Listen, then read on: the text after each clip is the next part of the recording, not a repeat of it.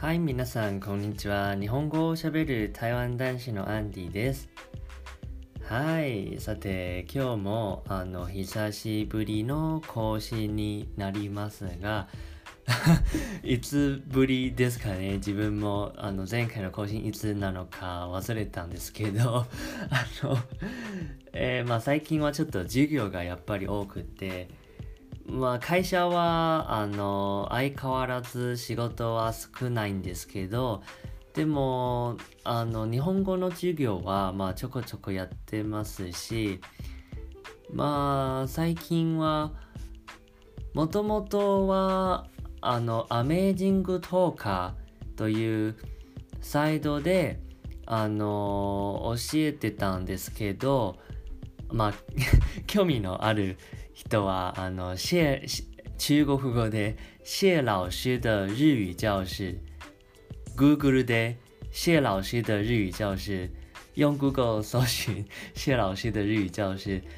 えー、出てくるので、アメージングトーカーの検索結果が出てくるのでそちらからあの自己紹介とかあの予約もできますのであのまあぜひ見てみてください。えっ、ー、とまあもともとはそちらで日本語を教えていたんですけどでやっぱり最近日本語の先生があの多くなりましたのでたくさん増えましたのでまあ、競争がすごく激しいんですよね。で、そういうことで、あの、他のサイドでも、まあちょっとちょこちょこあの、やり始めたんですね。で、なので、まあ、まあ忙しいですね、最近は。で、まあ最近、あの、梅雨のシーズンですので、まあ今日も一日中ずっと雨降っていました。今も雨、外雨降ってます。まあ、今夜12時15分なんですけど あの、明日仕事でして明日会社に行かないといけないんですね。明日空港へ行かないといけないんですけど、で、まあ、1週間ぶりの出勤ですね。まあ最近、まあ仕事の話にはなるんですが、最近、あの、まあまだまだ旅行が行けない状況ですし、あとそういう、何て言うんですかね、変異株、まあインドからとかの変異株もあって、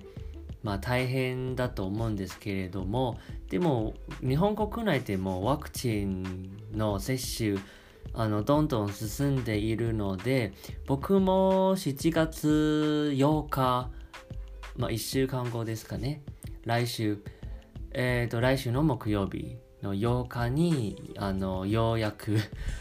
あのワクチンを接種することになりました。それはあの何て言うんですかね。政府からというか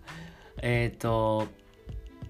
それは住んでいるところからあの接種券が届くわけではなくえっ、と会社からあの何て言うんですかね。会社からそういうあのアレンジをしてくれましたのでまあもともとはあの自分が住んでいるところ自分が住んでいる町からそういうまあ接種券の手紙っていうかあの 郵便みたいなそういうのが届くまで待とうと思ったんですけどいつ届くかわからないですしで先週出勤した時にあの上司からあの多分まあ日本政府は一部の大企業を対象に、えっ、ー、と、多分1000人以上の企業を対象に、えっ、ー、と、ワクチンを提供というか まあ、つまり、あの、大企業、大企業、一部の大企業を対象に、あの、職員の接種を始めるという政策という方針を定めました。でもなんか昨日ニュースを見たらまた中止になったみたいです、みたいんですよね。その、そそういう政策、そういう方針、またちょっと中止になったみたいですけど、でもうちの会社は、まあまあ、うちの会社っていうか空港の会社ですね。空港経営、空港の運営をしている会社が、あの、職員のためにこういう、あの、なんていうか、こういうことを、なんて言うんですかね、してくださったので、まあ、すごく助かります。なので、まあ、7月8日に1回目の接種をして、8月にまた2回目の接種をします。で、企業向けのワクチンはモデルナしかないので、自分はもともとファイザーの方を接種したかったんですけど、まあ、そこまで差はないと思うんですけど、ただやっぱり、あの、ワクチンの中でも、何て言うんですかね、ランキングがあるみたいんですけど、やっぱりファイザーは一番人気があるというふうに言われています。あの、ファイザー、モデルナ、あと、まあ、他に何があるのかちょっとよくわからないんですけど、でも、まあ、やっぱりランキングはありますよね。で、まあ、やっと打てるようになりましたが、えっ、ー、と、でもなんか台湾の友達も、なんかもう接種した人も結構いました。なぜかっていうと、それは日本と台湾の方針が違うからですね。台湾では、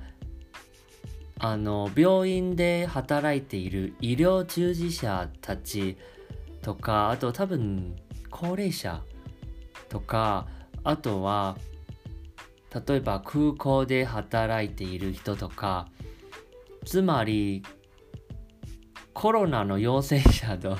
あのよく接触する人をあの最初にあの接種してもらう方針ですね、台湾では。でも日本ではなんかちょっと違います。日本ではあの最初に接種してもらうあの人たちはやっぱり高齢者たちですね65歳以上の高齢者たちと多分あのやっぱりこう基礎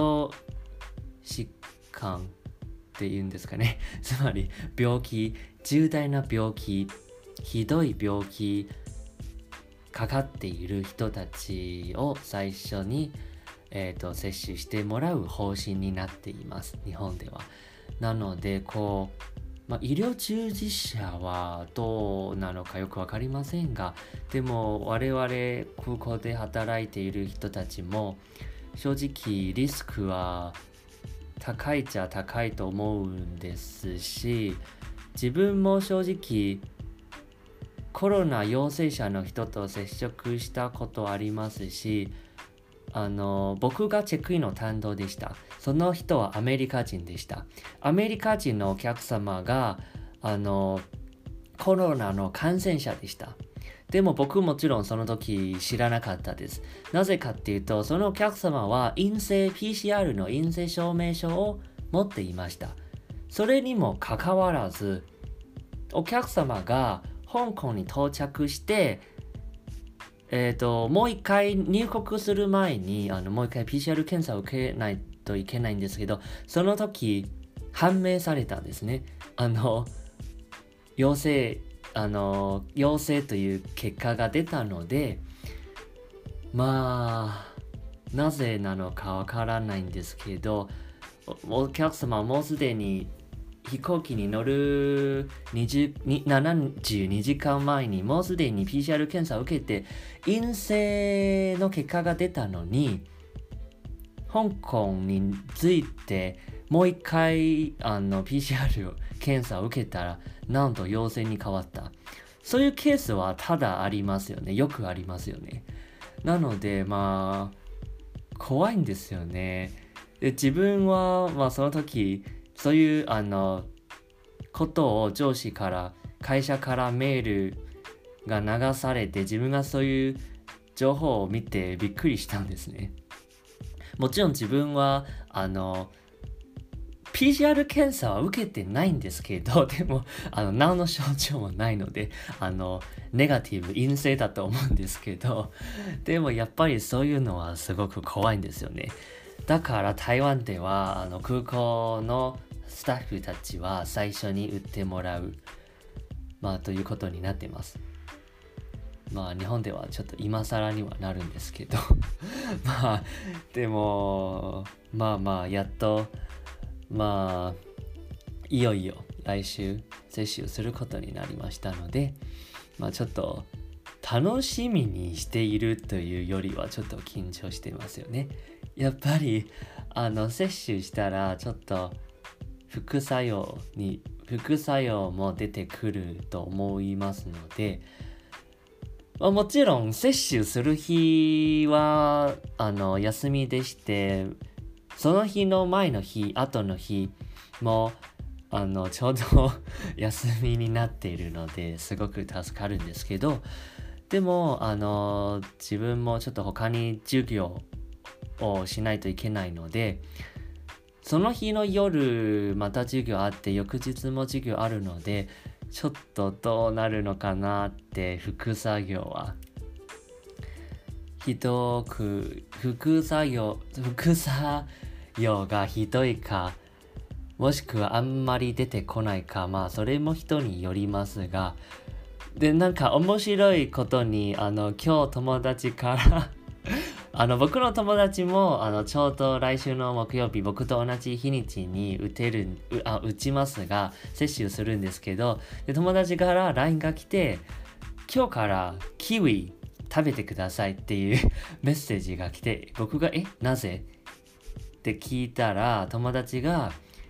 あの多分その方が副作用があんまり出ないというふうに聞いたっていうふうに友達から言われたんですね。だから今日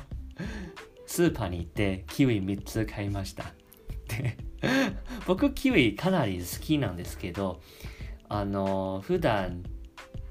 あの食べるようにあのしていますのでで僕は酸っぱいものあんまり好きじゃないですからあのグリーンキウイよりはゴールドの方をよく食べてますね。ゴールドのキウイはすっ